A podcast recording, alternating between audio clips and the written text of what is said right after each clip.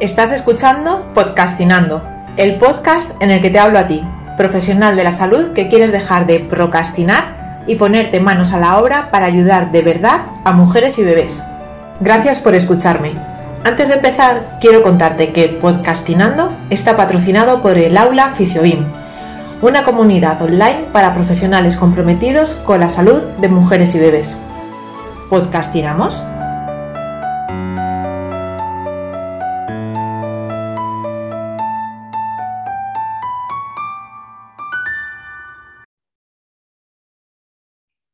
Si has oído alguno de mis episodios anteriores de este podcast o si has sido alumna de alguno de los cursos, seguro que me has oído hablar en otras ocasiones de palabras como diada, bebé mamá, de la importancia de la exterogestación, de tener una visión global, de no quedarnos solo en ese problema o disfunción segmentario teniendo una visión muy concreta, sino que aunque utilicemos técnicas concretas para ese problema, tenemos que tener unas miras más amplias y reconocer que bebé y mamá siguen siendo uno, aunque ya no estén en un mismo cuerpo como cuando sucedía en el embarazo.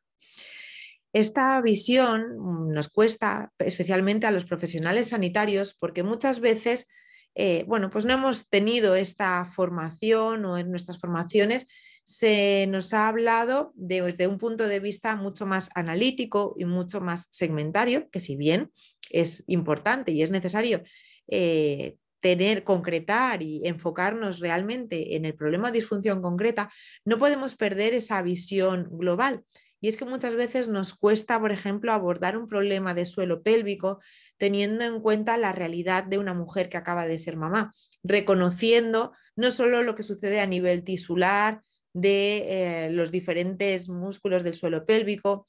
o con el complejo abdominolumbo-pélvico, sino que voy más allá. Cuando hablo de globalidad me refiero a reconocer cómo esa mujer que acaba de ser mamá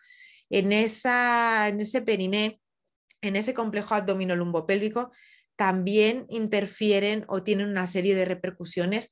gestos nuevos para esa mamá, para esa mujer, coger al bebé, la postura de la lactancia, la postura en que da el biberón, la forma en que coge al bebé o lo portea, todo ello va a tener eh, implicaciones. Y a veces nos cuesta reconocerlo y nos cuesta integrarlo y nos cuesta abrir esa visión más allá de lo que sucede a nivel de la pelvis o el cuerpo de la mamá. O al contrario, hay veces que la disfunción, el problema de salud está en el bebé y nos cuesta involucrar a la mamá en ese cólico del lactante, en que pues hemos aprendido una serie de técnicas analíticas a nivel abdominal, a nivel visceral, y nos cuesta ir más allá y reconocer qué es lo que está sucediendo en la boquita y incluyendo también a la mamá, qué es lo que está sucediendo a nivel de lactancia, si está funcionando la lactancia correctamente o hay aspectos que tenemos que trabajar también en la mamá. Así que desde este punto de vista, desde esta visión global, integradora, teniendo en cuenta, reconociendo lo que es la exterogestación, empecé a trabajar hace mucho tiempo desde esta visión y este abordaje y eh, bueno, pues es lo que en mis formaciones en la escuela Fisiobim siempre incluyo y que concretamente estoy haciendo mucho más hincapié en la masterclass que tendremos mañana y para la cual elegí un título un tanto incómodo. Esta idea que, bueno, pues de integrar, de,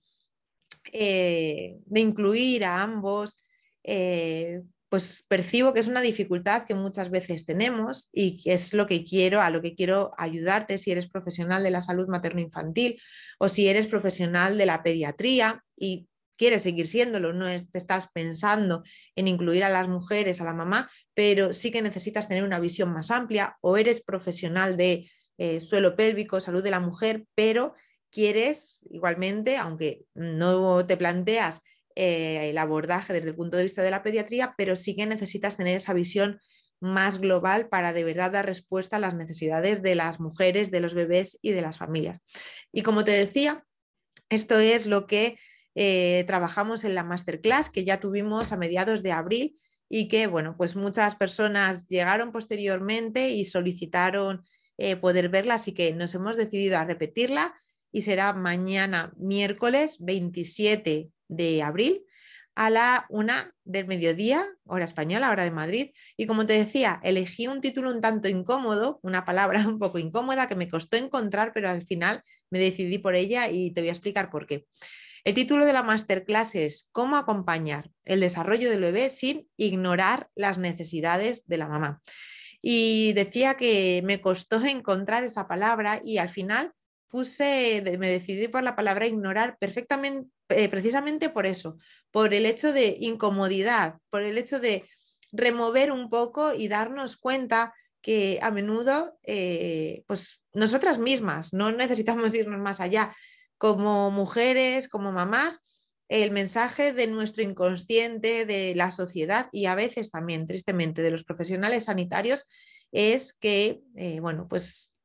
priorizamos al bebé y por supuesto que duda cabe, no lo estoy negando y como madre de tres sé lo importante que es para nosotros la salud y el bienestar de nuestros bebés, pero ello no implica que debamos relegar a un segundo plano nuestra propia salud, porque cuando lo hacemos también estamos relegando muchas cosas personales nuestras y, eh, bueno, pues también al final la salud de los que dependen de nosotros, si, si queremos tener ese punto de vista. Como te decía, en esta masterclass vamos a profundizar en conocer más las necesidades del bebé y las necesidades de la mamá, tanto en las primeras horas de vida como más adelante. Vamos a hablar de esterogestación, vamos a hablar de lo que supone la diada bebé-mamá, vamos a hablar también de cómo integrar de forma efectiva, porque muchas veces tenemos en cuenta que, em, decía mi abuela, que mucha barca poco aprieta. No se trata de querer abordarlo todo, sino que tenemos que concretar en ese problema o disfunción que queremos ayudar, pero tenemos que, como te decía, saber manejar esa eh, diada, esa, ese conjunto de bebé mamá. Em, de esto es reflejo de, esta, eh, de este hecho de ignorar la salud de la mamá, como te decía, no solo eh, pues a nivel social o el mensaje que percibimos de nuestro entorno, sino que me gustaría también compartir una reflexión que sale eh, en cada formación, en cada edición de fisioterapia eh, de porteo y sus implicaciones en salud materno-infantil. Es una formación en la que eh, bueno, pues exploramos y hacemos, empezamos las dos primeras unidades haciendo una búsqueda bibliográfica de qué evidencia hay en torno a la importancia del piel con piel. Y hasta hace unas ediciones era un solo ejercicio en el que pues buscábamos, los alumnos y alumnas hacían una búsqueda bibliográfica de estos, de los artículos, de la evidencia que hay de los efectos del piel con piel, del cuidado madre canguro eh, y de los efectos adversos de la separación. Pues bien, te decía que desde hace unas ediciones, cuando ampliamos el temario, pasaron a ser dos ejercicios, precisamente porque la mayoría de los ejercicios analizados por las alumnas eran en torno a los beneficios del piel con piel, del cuidado madre canguro, padre canguro, eh, los beneficios en el bebé, es decir, se medían parámetros relacionados con la salud del bebé y muy poquitos con el de la mamá. Cuando desdoblamos estas dos unidades, estos dos ejercicios, el primer ejercicio pasó a ser búsqueda bibliográfica de la evidencia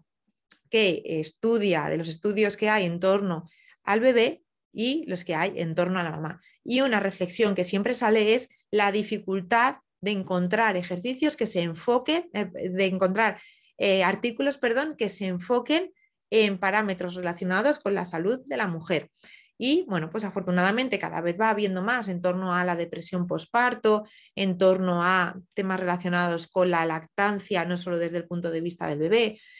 también en torno a los, eh, al impacto postural y biomecánico del porteo en la salud de la mujer, de cómo mejora parámetros de la marcha, cómo mejora la activación a nivel abdominal, a nivel de tronco, estabilidad de tronco. Pero como decía, cuesta mucho más encontrar artículos y hay menos, menos cantidad y eh, más recientes, es decir, que es algo que afortunadamente se ha empezado, pero ahí también en la ciencia vemos el desequilibrio que hay entre el enfoque que se pone en... Eh, en la salud del bebé y la salud de la mamá. Así que esto es algo que constata esa queja que muchas veces nuestras pacientes nos expresan en consulta. Es que desde que di a luz parece que soy invisible, que mm, antes tenía citas, que mi matrona me hacía un seguimiento y ahora pues muchas veces sabemos como profesionales sanitarios cómo se normalizan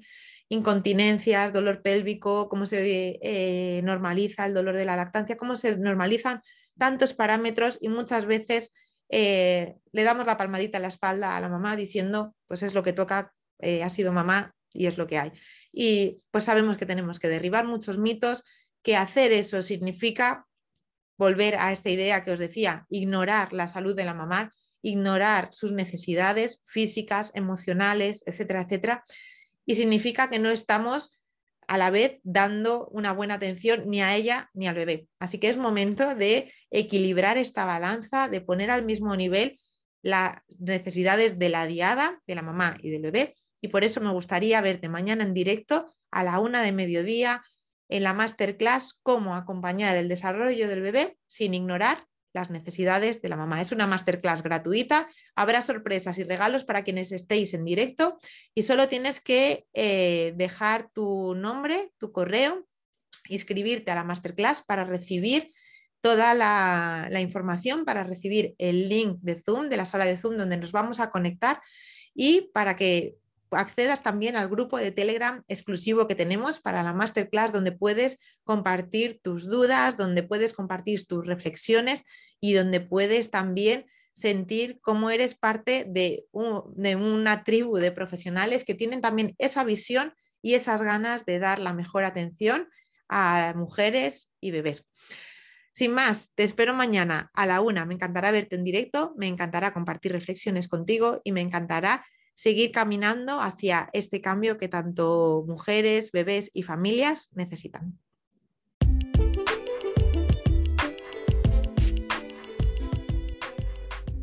Confío en que este episodio te haya resultado de gran ayuda, no solo inspirador, sino el impulso para pasar a la acción para plantearte el paso a paso de todo lo que ocurre más allá de tu camilla antes de que ese paciente llegue realmente a ser tu paciente y que te pongas manos a la obra. Y si necesitas ayuda para que ese paso a paso no sea una pérdida de tiempo, para que no sea un agujero negro de horas donde pasas dudando de si has utilizado la letra correcta, la tipografía, el color, etcétera